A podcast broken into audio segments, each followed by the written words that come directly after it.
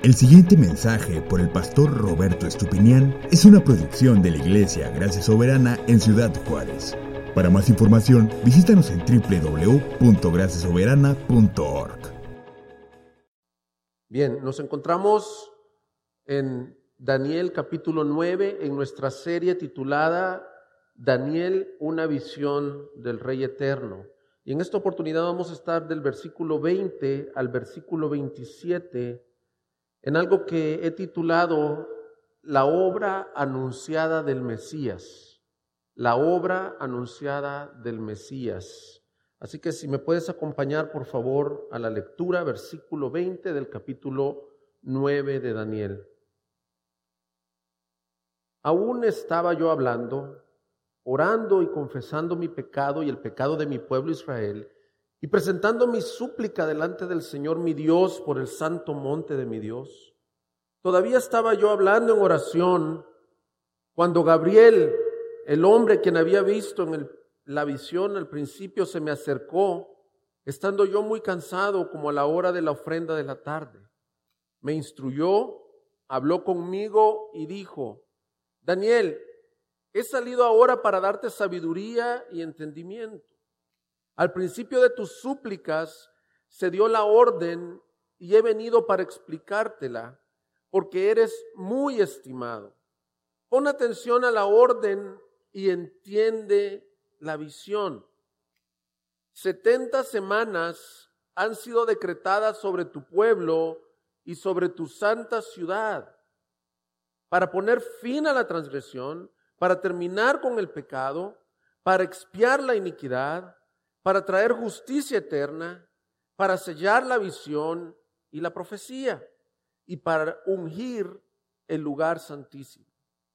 Has de saber y entender que desde la salida de la orden para restaurar y reconstruir a Jerusalén hasta el Mesías príncipe, habrá siete semanas y sesenta y dos semanas. Volverá a ser edificada con plaza y foso pero en tiempos de angustia. Después de las 62 semanas, el Mesías será muerto y no tendrá nada. Y el pueblo del príncipe que ha de venir destruirá la ciudad y el santuario. Su fin vendrá con inundación. Aún hasta el fin habrá guerra. Las desolaciones están determinadas.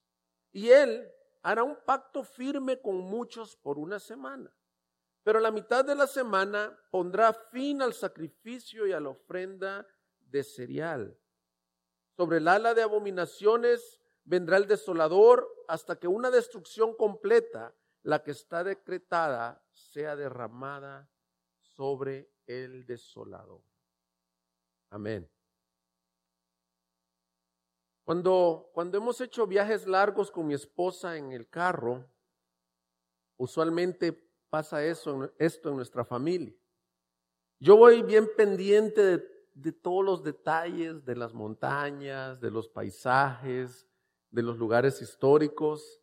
Y mi esposa simplemente odia los viajes largos. Y ella va muy aturdida con el, con el viaje que no va prestando atención a nada de eso. Por ejemplo, cuando fuimos a, nos fuimos de la ciudad del Paso, Texas, a Louisville, Kentucky, son dos días de camino. Entonces yo le iba diciendo a mi esposa que, que pusiera atención, que íbamos a pasar por un, por un lugar majestuoso que es el río Mississippi. Yo le iba diciendo, cuando pasemos por el río Mississippi hay que tomar fotos porque ese es, es un lugar que yo he querido conocer por mucho tiempo. Bueno, llegamos en el segundo día de viaje al río Mississippi. ¿Y qué creen? Mi esposa no lo apreció, no lo vio.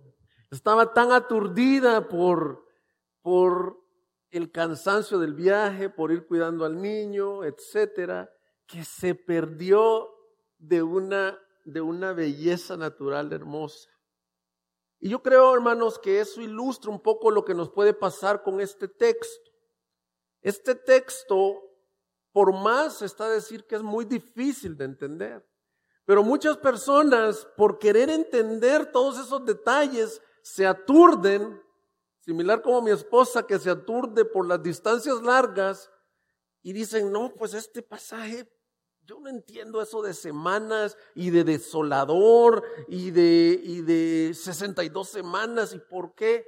Y se pierden de ver lo hermoso que tiene este pasaje. Este pasaje, hermanos, por más está decir que aunque es difícil, es precioso, porque así como he titulado el mensaje, nos habla o nos anuncia la obra del Mesías prometido. Entonces nuestro enfoque esta mañana no va a ser tanto o no va a ser de ninguna manera intentar este, interpretaciones y fechas como si la Biblia se tratara de un libro de resolver enigmas. Más bien nuestro enfoque va a ser en el, en el foco principal, en el mensaje principal que este texto trae, y eso es la obra que Cristo realizó en la cruz del Calvario. Es decir, nos enfocaremos en el punto más amplio del texto y no en las singularidades, sino en sus enseñanzas primordiales que, repito, son gloriosas, son hermosas. Así que mi objetivo en pocas palabras, si alguien te preguntara a ti, a los, a los asistentes de esta iglesia, ¿de qué se trata la famosa profecía de las 70 semanas? Que tú en una frase, en una respuesta sencilla le puedes decir, la, la profecía de las 70 semanas de Daniel se trata de la obra del Mesías. Así en una forma sencilla. O, digamos, si lo quieres poner en una frase, ¿de qué se tratan estos versículos? Estos versículos son, la, profecía de las 70 semanas se trata que en respuesta a la oración del capítulo 9, Dios no solo promete restaurar Jerusalén, sino que promete el establecimiento de su Mesías y su reino. De eso se trata. Recuérdate el contexto en el que estamos. Daniel está pidiendo en oración, Señor, ten misericordia de nosotros. Señor, hemos pecado, nos hemos alejado de ti. Ese es en el contexto en donde viene el ángel y le dice, esta es la respuesta. Él esperaba o él se hubiera dado por servido con que el, el, ángel le dijera, vamos a, va a ser restaurado Jerusalén. Pero Dios le dio respuesta más amplia más grande. Le dice, Jerusalén será restaurado, pero también te quiero anunciar la venida del que restaura no solo Jerusalén, sino que el que restaura corazones, el que pone fin al pecado, el que ha venido a ser nuestro Rey eterno, Cristo, el Mesías de Dios. De eso se trata este, este pasaje. Así que para entenderlo veremos tres cosas. El tiempo profetizado de la venida del Mesías, el tiempo anunciado o profetizado de la venida del Mesías. Lo segundo, la obra del Mesías. Y lo tercero, las consecuencias de rechazar al Mesías Cristo. Así que veamos lo primero, el tiempo profetizado de la venida del Mesías. Si bien acabamos de decir que nuestro enfoque no va a ser buscar fechas ni especulaciones, la verdad que es sorprendente cómo este pasaje tiene un cumplimiento tan exacto, tan exacto en la historia. Se cumplió en la persona de Cristo. A mí lo que me lleva a pensar esto, hay personas que han dicho, es que esto no pudo haber sido escrito 500 años antes de Cristo, es demasiado preciso. Hay personas que han dicho, se me hace que lo agregaron ya después de que, de que vieron lo que pasó con Cristo, se lo agregaron para hacer creer de que era una profecía. Tan precisa es la escritura. Y eso me lleva a hacer, antes de, entrarle al texto, pensar en dos cosas, un pequeño paréntesis. Todo el Antiguo Testamento, todo el Antiguo Testamento describe a Cristo Jesús. Apunta a Cristo Jesús hay, hay un, un, sinfín de profecías que se cumplieron con exactitud. Algunos han dicho, buscándole desde el Génesis hasta Malaquías del Antiguo Testamento, más de 300. No sé si tú tengas un dato más preciso, pero, pero es infinidad de profecías. La ciudad donde iba a nacer Jesús, el tiempo de su venida, etcétera, etcétera. Esta profecía, lo primero que estamos viendo es que sí profetiza o nos habla de la primera venida de Cristo.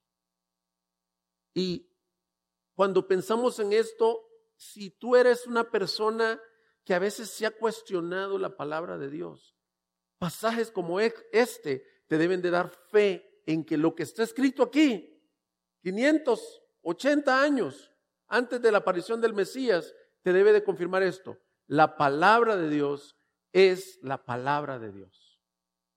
Yo recuerdo cuando estaba en la universidad un amigo que era, que era escéptico a las cosas de la fe y él me decía, es que, es que a mí se me hace que en la Edad Media, yo no sé de dónde sacan a veces información que no es precisamente que, no, que la han escuchado, en la Edad Media le agregaron a la Biblia para, para que ustedes crean estas cosas. No, hermanos, hay, hay pruebas que todo esto apuntaba a Cristo. El mismo Jesús dijo, dice que se le apareció después de resucitar a dos que venían en el camino de Maús y él les dijo, oh insensatos y tardos de corazón para creer todo lo que los profetas han dicho. No era necesario que el Cristo padeciera todas estas cosas y entrara en su gloria y comenzando por Moisés y continuando por todos los profetas, incluyendo Daniel 9, les explicó lo referente a él en todas las escrituras. Hermanos, la Biblia es la palabra de Dios y la Biblia nos habla de Cristo. ¿De qué habla esta profecía? De Cristo. Ahora entremos un poquito a ver las 70 semanas. Si bien dije que no iba a ser nuestro enfoque, es importante entender por qué están estas, el tiempo, el tiempo en el que el Mesías iba a venir. Dice en el versículo 24, 70 semanas han sido decretadas sobre tu pueblo. La traducción más correcta debería de ser 70 siete, no, no semanas, 70 siete o 70 periodos de siete. Es decir, la siguiente pregunta que surge se refiere a días, se refiere a años, pero, pero creemos todos los estudiosos serios de la Biblia que por, por el contexto y por el cumplimiento de esta profecía se está refiriendo a semanas de años. Esa es una expresión que ya se utilizó en Jeremías 25, precisamente para decir que las semanas de años que iba a estar cautivo el pueblo de Israel el pueblo de Judá en Babilonia iban a ser 70 años. Y, no importa tanto que entiendas a cabalidad estos datos, repito, no, no te vayas a perder de ver lo hermoso del pasaje, pero es importante mencionar que se está refiriendo a 70 tiempos de siete. El tiempo que abarca esta profecía sí es muy claro. Dice en el versículo 25, has de saber y entender que desde la salida para restaurar y reconstruir Jerusalén hasta el Mesías príncipe, ese es el tiempo que abarca esta profecía, desde la orden de la salida para restaurar Jerusalén hasta la venida del Mesías príncipe. Ahora, un peligro que existe en querer ser muy literal, si hacemos una simple multiplicación, si estoy diciendo que las semanas son son semanas de años, esto nos daría 490 años. Entonces, cuando este tipo de literatura que ya vimos que se llama apocalíptica intenta ser este, entendida literalmente como es, a veces nos vemos forzados a querer encontrar fechas y, cosas que cuadren exactamente en esos 490 años. Más bien lo que yo veo en, este texto si alguien te pregunta, ¿y por qué 77? Mira, en la escritura el número 7 ha significado completo, algo completo. En siete días el Señor creó la tierra. Siete espíritus son los del Señor. No, el Señor es un espíritu. Pero cuando dices un es completo. Por, ejemplo, otra instancia, el Señor Jesús le dijo a Pedro, Pedro, usa la misma expresión, tienes que perdonar 70 veces 7. Y eso no significa que él tenía que perdonar exactamente 490 veces y no más o no menos. Lo que quiere decir que el perdón debería de ser completo.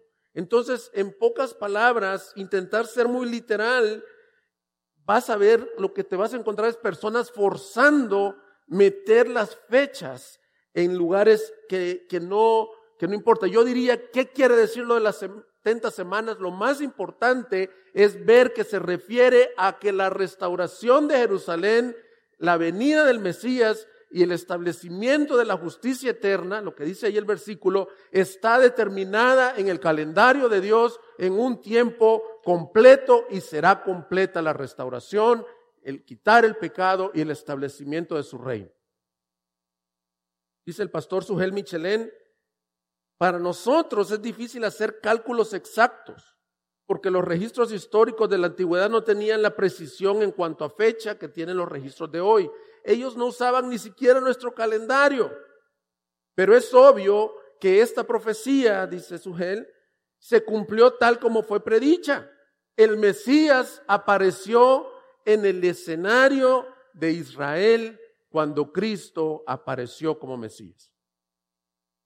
Entonces, hermanos, ¿por qué, ¿por qué es importante ver esto? Porque muchas personas queriendo sacarle qué significa se pierden de lo hermoso. Ahora, una nota aclaratoria, nosotros sí creemos o, el texto sugiere que esto se cumplió en la primera venida de Cristo. Y lo vamos a ver ahorita. Lo vamos a ver ahorita. Así que volviendo a nuestro texto, las primeras siete semanas lo divide en tres partes, siete, sesenta y dos y una semana. Eso te suma la semana. Las primeras siete semanas nos habla de la salida de la palabra del Señor hasta la restauración de Jerusalén. Y, puedes en, en, tu casa ver, por ejemplo, Nehemías capítulos 3, 4, 5 y 6, cómo se cumplió esta profecía. Fue preciso, se estableció nuevamente después de los años del cautiverio, el Señor mandó un edicto, mandó varios edictos de hecho. Mandó el edicto a través de Ciro, mandó el, edicto, lo reforzó otro hombre llamado Artajerjes, y, eh, pero lo importante es que se cumplió lo que aquí estaba profetizado. El pueblo fue restaurado. Esa es la primera semana, nos habla de lo que Daniel, ahora pongámoslo en contexto, hace, hace algunas predicaciones veíamos Daniel está orando, Señor, perdona nuestro pecado, ten misericordia de nosotros, restaura tu templo y restauranos a tu templo. Y el Señor en las primeras siete semanas cumplió ese, esa promesa. Misericordioso. Él pudo haber desechado a su pueblo que una y otra y otra vez habían rechazado su nombre, pero no por amor de su nombre, porque Él es un Dios que hace un pacto con su pueblo y Él no es hombre para que mienta, ni hijo de hombre para que se arrepienta, y Él ha dicho y hará. Y no solo eso, hermanos, Daniel 9 nos muestra un Dios de misericordia en cada uno de los versículos. Ahorita que cantábamos el canto llamado El Dios que adoramos. Mira qué, qué bonito esa, esa frase que dice, grande en misericordia grande en mí. Tú eres el Dios que adoramos. Grande en misericordia y poderoso para salvar. Hermanos, de eso habla este pasaje. lo primerito que pasó en las primeras siete semanas fue la restauración de Israel y lo único que se puede ver es que Dios es grande en misericordia. Dice el Salmo 136, porque la misericordia de Dios es si tú te quedaste en capítulo, si has venido siguiendo esta serie en capítulo y te quedaste con la oración de Daniel y dijiste, ¿qué pasó? ¿Lo restauró? Sí, porque Él es un Dios misericordioso. Y eso no es ajeno de ti o de mí, eso no es una historia para Israel. Porque decía Deuteronomio, si desde allí me claman, si cuando me los haya llevado al cautiverio por si idolatrías, desde ahí me buscan, yo los escucharé y los restauraré al lugar que he prometido. Y eso no es ajeno de nosotros. Nosotros hemos recibido misericordia cada mañana. Hemos recibido misericordia no en restaurar el templo ni nada de eso, sino en restaurar nuestras vidas. El día de ayer estuvimos aquí conmemorando a nuestra hermana Conchita Chávez en su funeral y el pastor Carlos decía una palabra que, me, impactó y decía, todo lo que nosotros eh, tenemos fuera del infierno es ya misericordia. Es decir, si, somos justos, lo que el hombre y, el que te habla, lo que yo merezco y lo que tú mereces es la condenación eterna. Ya fuera de eso, ya que estés aquí escuchando un mensaje de la palabra, que hayas venido con tu esposa, con tus hijos, que hayas tenido techo esta noche, que hayas tenido abrigo y muchas más bendiciones, ya es la misericordia de Dios.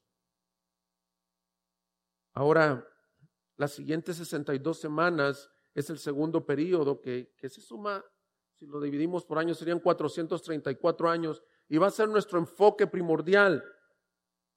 Es la primera venida de Cristo. Es la primera venida de Cristo. Vamos, vamos a ver el versículo 24 en detalle y vamos a ver nuestro segundo punto. Todo esto fue el tiempo. ¿Qué ocurrió? En las primeras siete semanas se restauró Israel y luego 62 semanas para la venida de Cristo.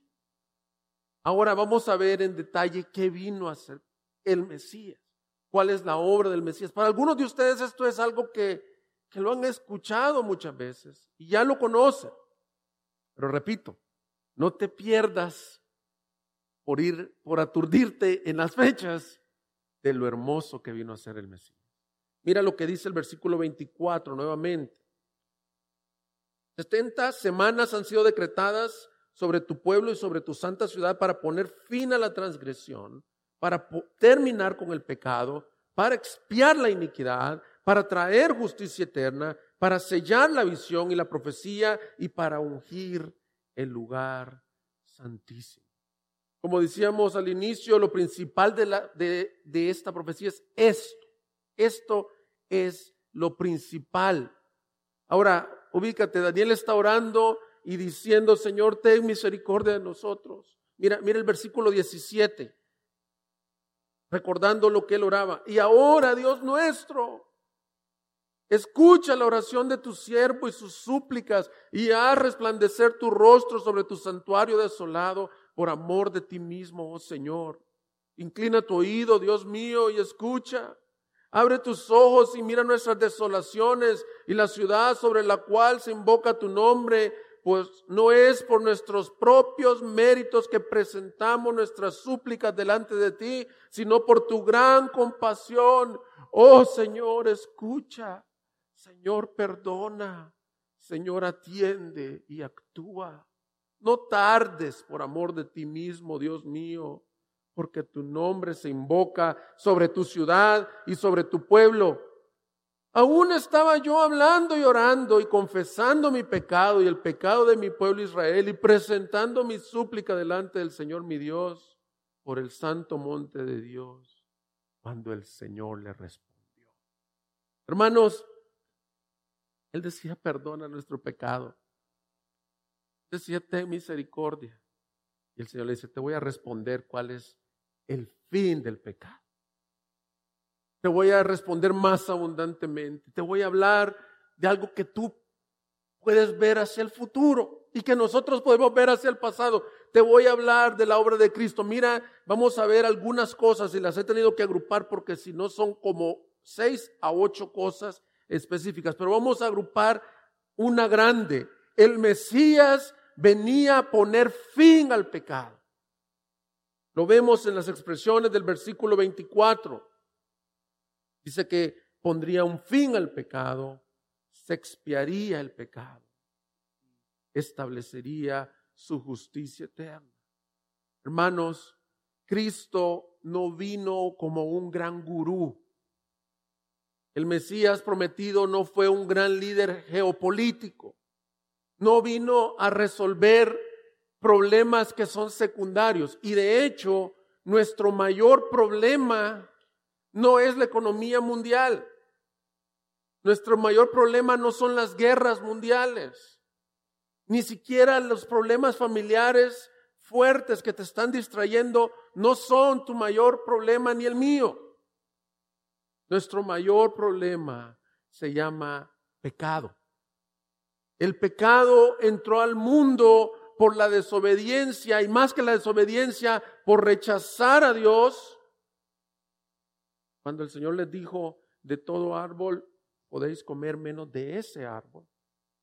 Cuando el hombre tomó de ese árbol, lo que estaba haciendo era ofendiendo la gloria de Dios y diciendo, no me importas, te desprecio, te rechazo, y yo tomo lo mío. Y ese pecado que entró en la humanidad se ha heredado en ti y en mí. Y aunque no nos guste creer esto, yo recuerdo en un grupo de casa una señora mayor, ya muy mayor, me decía, yo no tengo pecado. Decía, es que el pecado se define así. El pecado es no someterte a la ley de Dios en acciones, en intenciones o en naturaleza. Entonces tú dices, yo no he hecho ninguna acción pecaminosa. Ahora, tus intenciones, todas tus intenciones se han sometido a la voluntad de Dios. Tú dices, sí. Ahora, tu naturaleza puede ser de pecado. Es decir, todos hemos pecado. No hay justo ni aún uno. Entonces, Daniel está diciendo, Señor, perdona nuestros pecados. Y le dice, aquí te va la solución al pecado. El Mesías, el Salvador. Cristo vino a solucionar nuestro mayor problema. Cuando Juan el Bautista lo ve venir, descendiendo al Jordán, no usó ninguna expresión, no dijo nada más, no dijo, ahí viene el profeta, ahí viene el sumo sacerdote. ¿Sabes qué expresión usó? Dice, he aquí el Cordero de Dios que quita el pecado del mundo. Hermanos, me, me, pega fuertemente esa expresión, porque esa palabra quita, así en los originales, en los lenguajes originales, es como quitar cuando hay un callo o una, o una, este, un grano que necesita ser cauterizado, o sea, quitado de raíz. Jesucristo no vino a sanarnos o a remendarnos o a hacernos mejores personas. Si tú vienes a la iglesia para ver cómo mejora tu matrimonio, cómo mejoran tus finanzas, cómo eres mejor padre, qué bueno, pero no es nuestro mayor problema. Nuestro mayor problema es que tenemos enquistado en nuestra naturaleza la ofensa a Dios, la rebelión, el pecado, y el pecado nos daña, daña a los seres queridos, daña a tu prójimo, pero sobre todo ofende la gloria de Dios. Pero he aquí la buena noticia. Cuando Juan lo vio prácticamente, no citó Daniel 9, pero yo estoy imaginando es como que él dijo, Daniel 9, he aquí el Cordero de Dios que quita de raíz el pecado del mundo. Para solventar el problema del pecado, Dios Padre tenía que mandar a alguien de su misma naturaleza. Yo me pongo a pensar cómo nosotros, con nuestros mayores esfuerzos, podemos reparar algo en nosotros mismos que está dañado. Es como cuando, cuando algunos de los hombres, hoy que vamos a tener reunión de hombres, piensan que son mecánicos. Y, dicen, no, yo, yo reparo el carro. Y se ponen a reparar el carro y les sobran piezas. Pues así. No le ponen una guacha nomás. Guachas le dicen, no sé cuál será el nombre técnico. Guacha. Y dicen, pues me sobró una, pues esa guachita tiene una función así se me imagina a veces el hombre queriéndose reparar del pecado. No podemos. La psicología no puede. Las buenas obras no pueden. Los golpes de pecho no pueden. Solo el Cordero de Dios que quita el pecado del mundo, que fue anunciado por Daniel y que cuando Juan lo vio es Jesucristo. Por eso es que el Padre necesitaba a alguien de su naturaleza, necesitaba un, alguien superior a, un hombre que cree que es mecánico, necesitaba alguien profesional. Dice Hebreos capítulo 2, versículo 10, perdón, versículo 17. Por tanto, tenía que ser hecho semejante a sus hermanos en todo, a fin de que llegara a ser misericordioso y fiel sumo sacerdote en las cosas que a Dios atañen, para hacer propiciación por los pecados del pueblo. Dios eterno tenía que tomar forma semejante a nosotros. Se tuvo que hacer hombre y nacer de una virgen. Con tus debilidades, con mis debilidades, pero con una diferencia, sin pecado. ¿Para qué dice Hebreos? Para hacer propiciación por los pecados del pueblo. Y en el 9.24 de Daniel estamos diciendo que este este Mesías quitaría el pecado, pero que haría expiación por el pueblo. Y, y aquí un pequeño recordatorio, si estuviste hace dos domingos, Alejandro nos compartió la bendición que hay en Cristo. Él decía, honremos el sacrificio de Cristo, porque decía, en el sacrificio de Cristo ocurrió esto. Dos cosas decía él. Dios propició el pecado, ahorita voy a recordarlo, recordarles qué es, y expió el pecado. Propiciar, como bien nos enseñó Alex, significa que el pecado acarrea junto con el pecado juicio. La paga del pecado es muerte y no es un juicio así de decir, pues paga la muerte. No, por la santidad de Dios, por la justicia de Dios, acarrea su indignación que se conoce como la ira santa de Dios. Y algunos cuando escucharon, escucharon ese mensaje decían, es que no entiendo cómo Dios tiene ira. Bueno, porque tú la relacionas con tu ira que es pecaminosa. Pero la ira de Dios es la indignación justa que Él tiene sobre el pecado y la propiciación que dice que vino a ser el Mesías significa que cuando Él sufrió el castigo, que cuando Él sufrió la cruz, del Calvario, los pecados de nosotros estaban recibiendo el justo juicio y la ira del Padre sobre Cristo.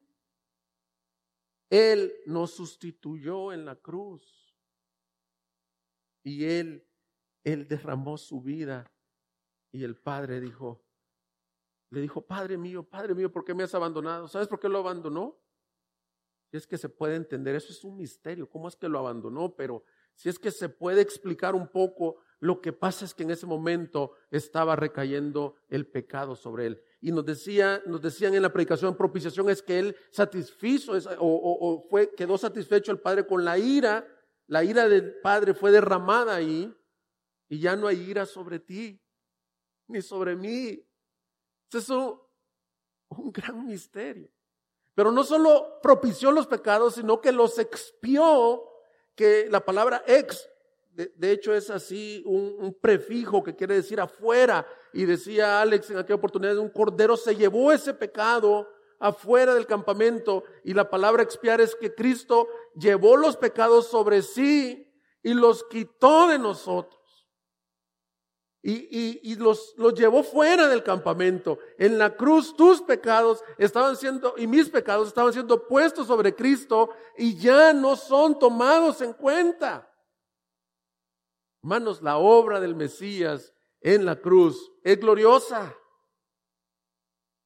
Qué plan de salvación tan hermoso. Tal como lo profetizó Daniel, el Mesías vendría a quitar el pecado, a expiar la iniquidad y dice a traer justicia eterna.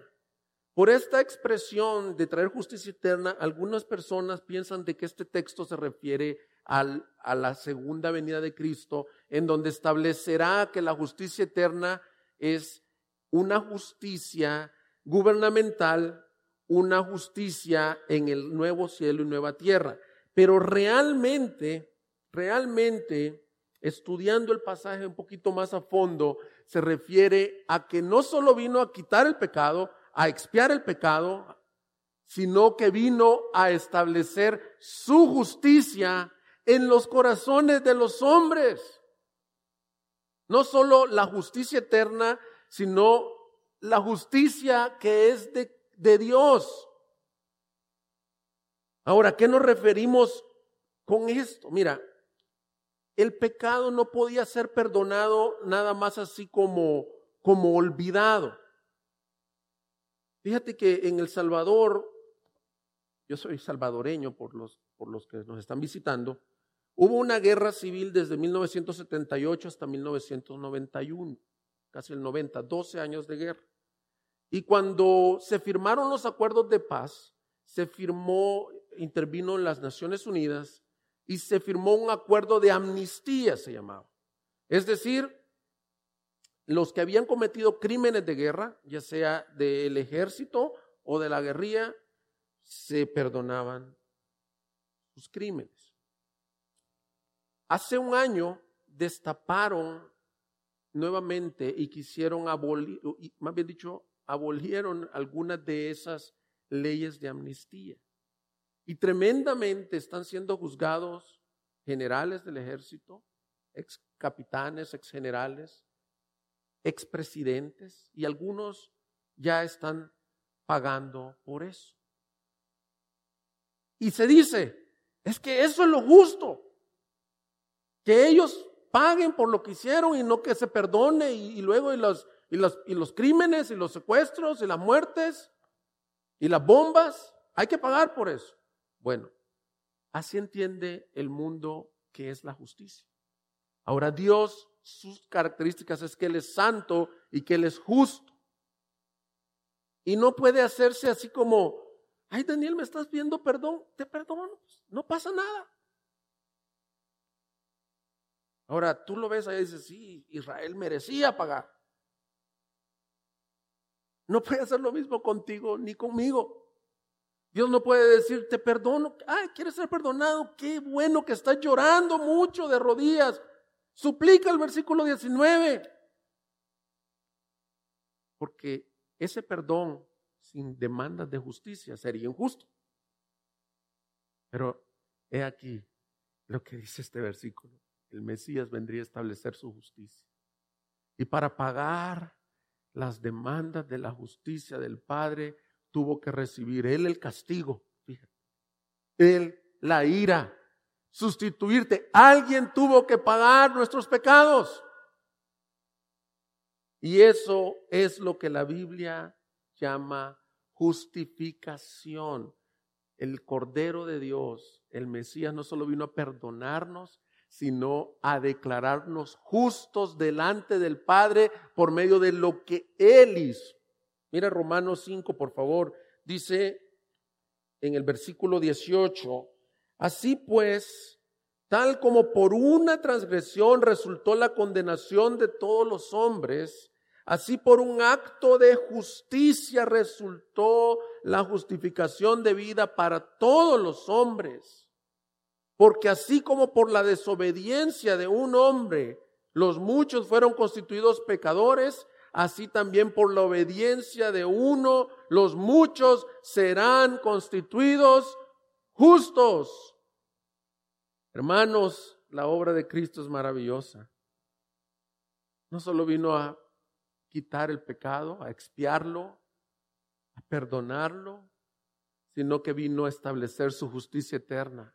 Y esto es que todos aquellos, fíjate, todos aquellos que hemos creído en Él, podemos hacer nada más que creerlo, más que recibir ese regalo.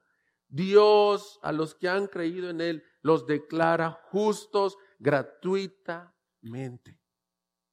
Para ti gratuitamente, para su Hijo, el sacrificio de la cruz del Calvario. Es decir, Cristo cumplió las demandas de la justicia de Dios, pero se le atribuyen gratuitamente al que pone su fe en Él. Ahí mismo en Romanos, en el capítulo 3, versículo 23, dice, por cuanto todos pecaron. No fueron los israelitas los idólatras, no fueron los judíos los que rechazaron al, al Mesías, todos pecamos. El primero es el que te habla. por cuanto todos hemos pecado y no alcanzan la gloria de Dios, siendo justificados gratuitamente por su gracia, por medio de la redención que es en Cristo Jesús, a quien Dios exhibió públicamente como propiciación por su sangre a través de la fe, como demostración de su justicia, porque en su tolerancia Dios pasó por alto los pecados cometidos anteriormente para demostrar en este tiempo su justicia. Y esta es la, clave de esta frase, si quieres la subrayas, a fin de que Él sea justo y sea el que justifica al que tiene fe en Jesús. ¿Quién puede ser declarado justo? El que tiene fe en Jesús, el que dice yo no tenía forma de salvarme, yo no tenía forma de ser perdonado, pero Cristo lo hizo por mí. Yo creo en eso. Eres perdonado y declarado justo. Declarado, es una declaración. Imagínate que el perdón de tus pecados es lo que acabamos de ver, es la expiación, la propiciación, el hecho que tu pecado es quitado. Imagínate esto a manera de una ilustración, que tu pecado es una gran deuda que tú tenías, así una deuda financiera imposible de pagar. No tenías cómo pagarla y viene alguien y te dice, mira, te voy a perdonar la deuda. Te quedas en ceros. Eso, que nos pasara con nuestras deudas, ya sería suficiente motivo de, de regocijo. Algunos vi que se rieron más que otros. A lo mejor, a mejor está pasando por una situación de deudas financieras. Bueno, la deuda con el Señor era más grande. Si ya nos perdonaran la deuda, si estás en ceros, en el banco llegas y dices, ¿cuánto es lo que debo? Cero. ¿Y quién la pagó? Pues el hombre te la perdonó. Te la perdonó tu acreedor. Ya, ya, es para salir celebrando, ya es para comenzar de nuevo a ordenarte con, con todo eso. Pero, pero imagínate que la justificación, el hecho que eres declarado justo es esto. Y que luego que vas saliendo del banco te dice, ah, Señor. Y de hecho le dejaron una tarjeta de débito. Ya ves que hay unas que son segundas tarjetas de débitos, que está el titular y puedes sacar una segunda para que la tenga alguien más. Y esta de que, no, pues el señor que usted le debía le dejó una tarjeta de débito extra. Ah, qué bueno. Pues quizás para, no sé, para pagarle todavía, te quedas hasta con la duda para qué. Y vas y revisas tu saldo. Y el saldo es todos los millones que tenía esa, esa persona pero esta es la cuenta de él. Es que ahora esa cuenta se te atribuye a ti gratuitamente. Eso es lo que pasa cuando el Señor declara a alguien justo. No solo nos perdonó, no solo limpió nuestras maldades, pecados que tú mismo ¿Te acuerdas a veces en la noche? Dice, ¿cómo pude haber hecho esto? ¿Cómo pude haberme portado así? ¿Cómo pude haber ofendido a alguien así? ¿Cómo pude haberme metido en mi vida pasada en este vicio? ¿Cómo pude haber deshonrado mi cuerpo de esta forma? Tú te recuerdas, pero el Señor dice, están en el fondo del mar. Y si eso fuera poco, el Señor dice, ¿sabes cómo te veo? Con todas mis riquezas de la gracia, porque yo te veo vestido con las vestiduras de justicia que Cristo logró por ti en la cruz. Así te ve el Padre ahorita. Y de hecho, hermanos, eso es muy difícil de creer. Pero aquí la fe diaria, a diario es importante decir gracias por tu justicia. La obra de Cristo es hermosa, es preciosa. Entonces, ¿qué vino a hacer Cristo? Prácticamente vino a salvarnos del pecado, a ponerle fin al pecado. ¿Cómo? Dice ahí, quitándolo, expiándolo y declarando justicia eterna. Pero no solo eso, sino que una buena pregunta sería, ¿cómo, cómo es que lo hizo? ¿Y sabes cómo lo hizo? Hay una palabra que se menciona ahí varias veces, por medio de su ungido. Y de hecho dice al final del versículo 24, para sellar la visión y la profecía, ese sello era un sello de, de verificación que en el hombre que viniera a cumplir esto, la profecía ya quedaba cumplida. Es decir, el Antiguo Testamento se cumplía en Cristo, pero dice, para ungir el lugar santísimo. Y en las Biblias de las Américas, de hecho, está así en itálicas, porque el, eh, no debería decir el lugar santísimo, sino que para ungir el santo de los santos. Eso es lo que, esa es la mejor traducción, para ungir el santo de los santos. Entonces, en todo el texto, por eso es que no, no escogí la obra de Cristo, el título del mensaje, sino que escogí la obra del Mesías anunciada, porque en todo el texto está presente esta figura de un lugar o, de un santo de los santos que será ungido y ese, y ese ungido lo menciona más adelante como versículo 26, Mesías, fíjate, la palabra Mesías o Masayas, que es del original hebreo, es la misma que se tradujo al griego como Cristo. Y esa palabra, ¿sabes qué significa? Ungido. Ahora, ¿qué es ungido? ¿Qué es ungir a algo? Un ungido en el pueblo de Israel estaban acostumbrados a ungir a los reyes, sacerdotes y profetas como muestra que Dios estaba aprobando el ministerio de estos hombres y algunos dicen incluso como muestra del derramamiento del Espíritu Santo sobre ellos. Y hubieron muchos ungidos. David fue ungido por Samuel, por ejemplo. Pero esta palabra nos promete, nos profetiza de no un ungido más, sino el ungido, el Mesías, el título de nuestro Señor Jesucristo como el Mesías príncipe, el ungido de los ungidos, el Señor al que el Señor derramó su espíritu sobre él. Y por medio del derramamiento de su Espíritu, ¿sabe lo que está diciendo? Confirmando, este es mi Hijo amado en quien tengo complacencia, a Él oíd.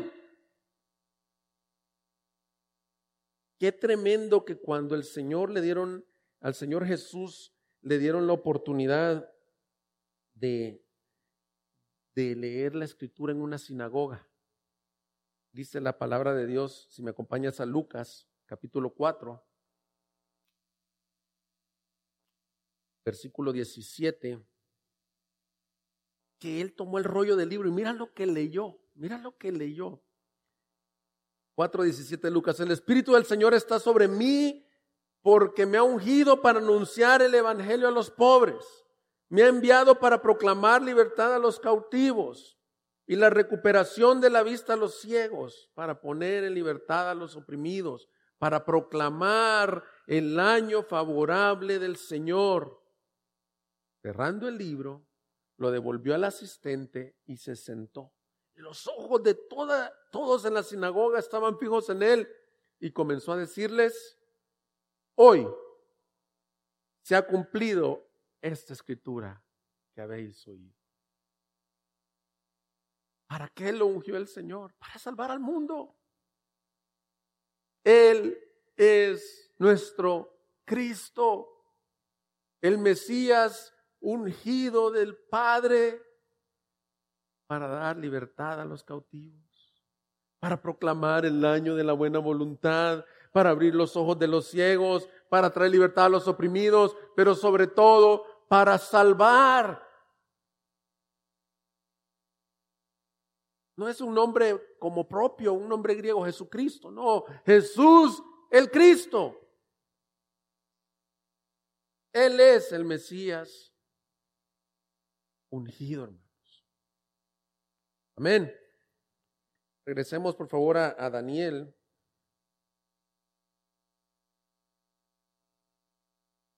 Entonces la obra de Cristo, decíamos, se ve claramente en el versículo 24.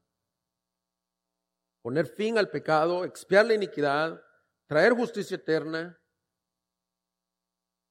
sellar la visión y la profecía y ungir el santo de los santos. Ahora, nos falta ver la última semana. Y ese es nuestro tercer punto, las consecuencias de rechazar al Mesías.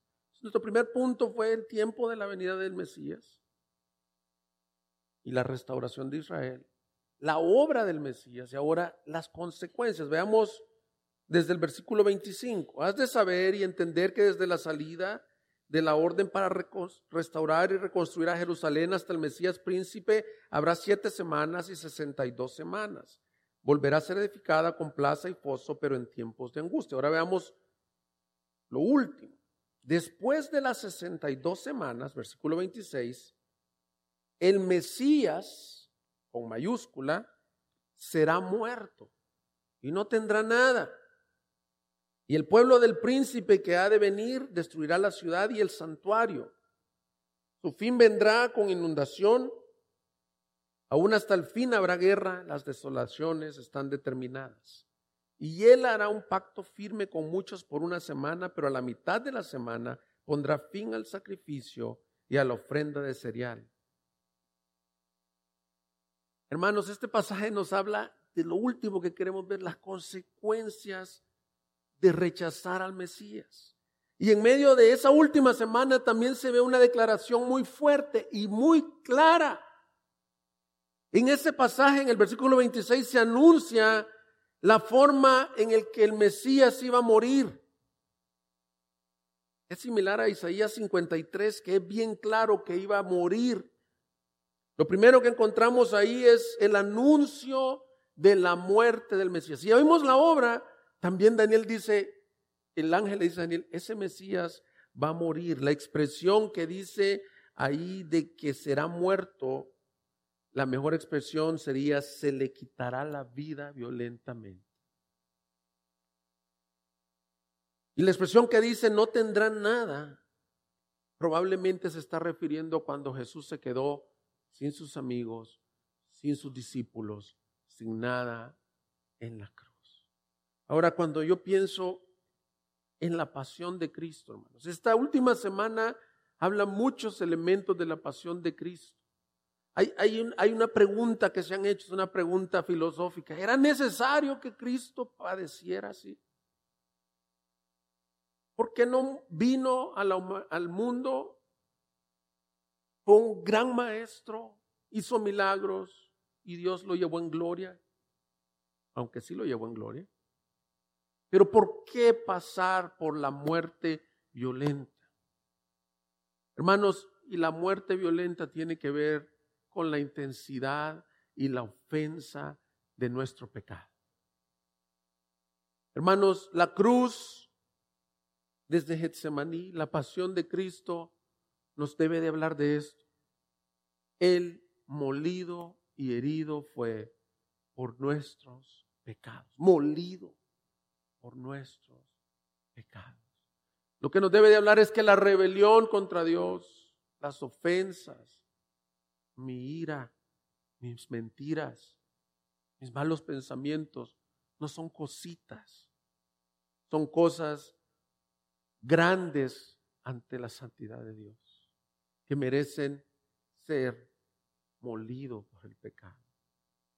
Pero hermanos, qué gloriosa forma de tener victoria sobre la muerte y el pecado. Yo, yo puedo imaginarme quizás las huestes espirituales diciendo lo vencimos, lo destruimos, pero lo que ellos no sabían es que cuando iba cargando esa cruz hacia el Gólgota, cuando estaba siendo clavado y cuando él dijo consumado es, estaba realmente teniendo la victoria eterna por los siglos de los siglos y ahora él es eternamente exaltado. Ese es el Cristo que hemos creído.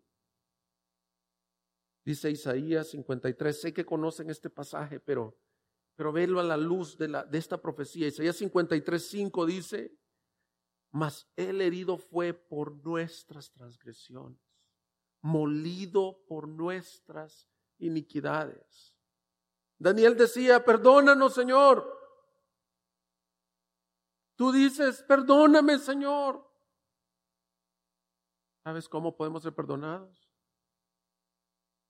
Él fue quien fue molido por nuestros pecados, por tu pecado y mi pecado. El castigo por nuestra paz, sigue diciendo Isaías, cayó sobre él y por sus heridas hemos sido sanados. Aún las sanidades físicas, las sanidades de heridas en tu interior pueden ser logradas por las heridas que Cristo sufrió en la cruz. Todos nosotros nos descarriamos como ovejas, nos apartamos cada cual por su camino, pero el Señor hizo que cayera sobre él la iniquidad de todos nosotros. Fue oprimido y afligido, pero no abrió su boca, como cordero que es llevado al matadero y como oveja que ante sus trasquiladores permanece mudo, no abrió él su boca. Por opresión y juicio fue quitado. Esta es la misma palabra que está usando Daniel. Se le quitará la vida al Mesías. ¿Cómo? Por opresión, por juicio, en cuanto a su generación.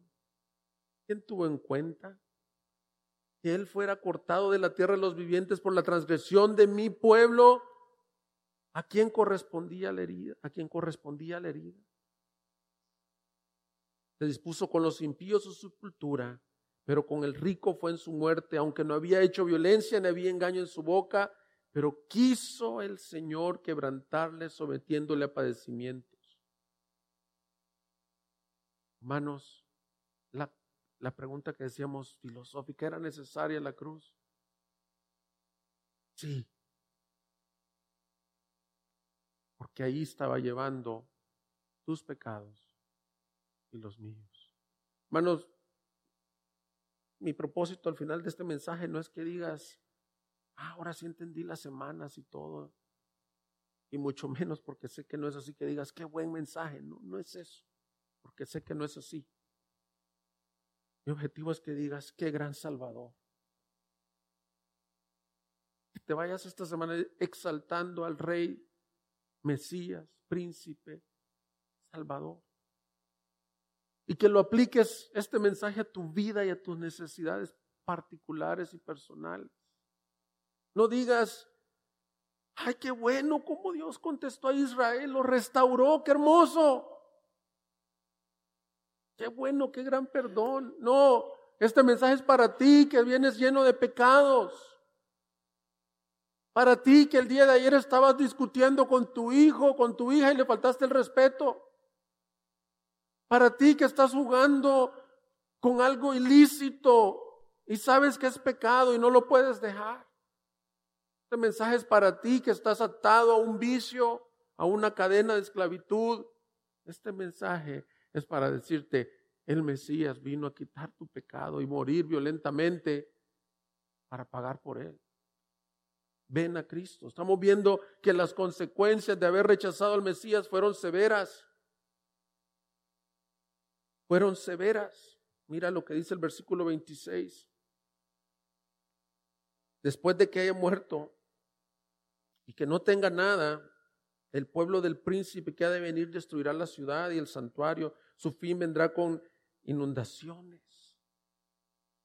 Casi todos los estudiosos de este texto dicen que esto se cumplió cuando Jesús le dijo, Jerusalén, Jerusalén, tú que desprecias a tus profetas. Jerusalén siempre rechazó a los profetas, pero el mayor rechazo no fue a los profetas, fue a Cristo.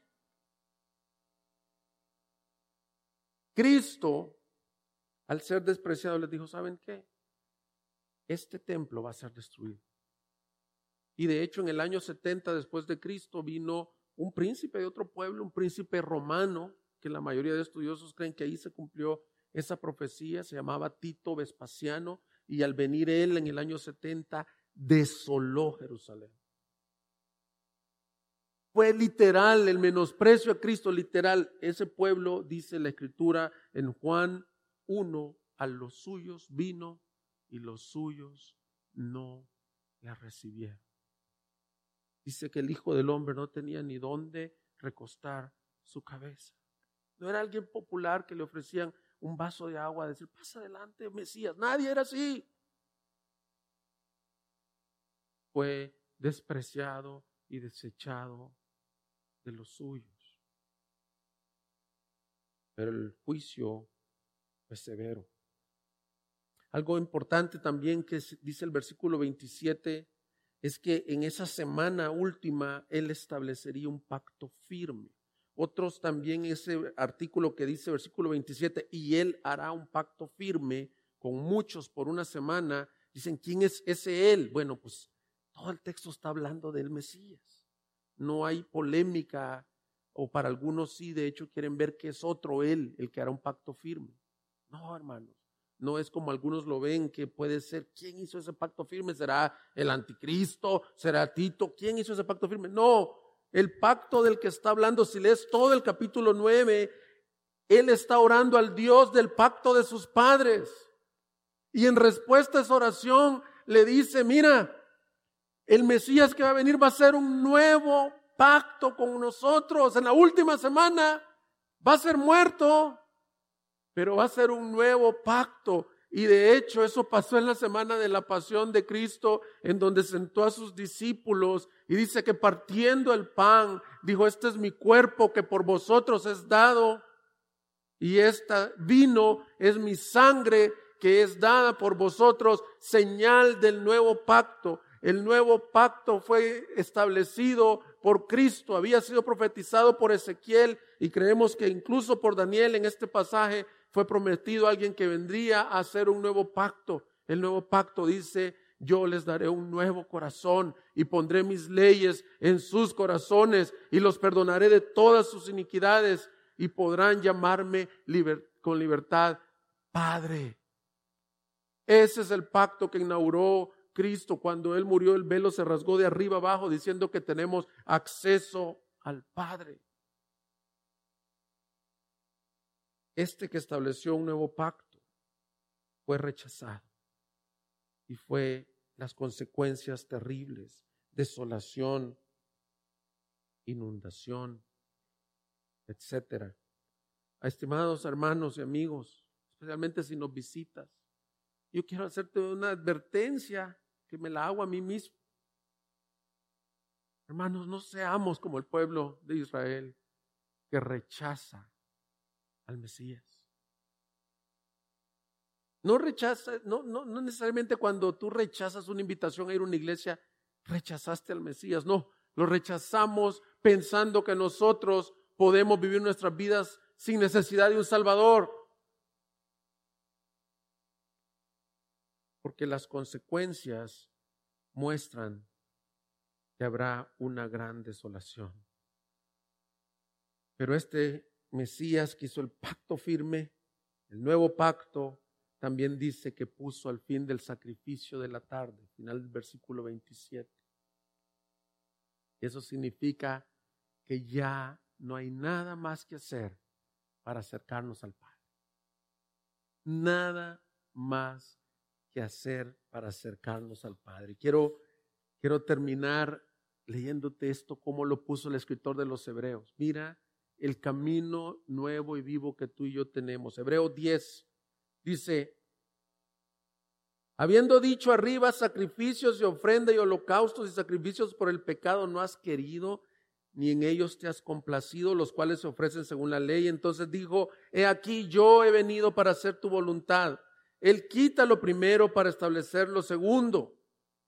Por esta voluntad hemos sido santificados mediante la ofrenda del cuerpo de Jesucristo ofrecida de una vez y para siempre.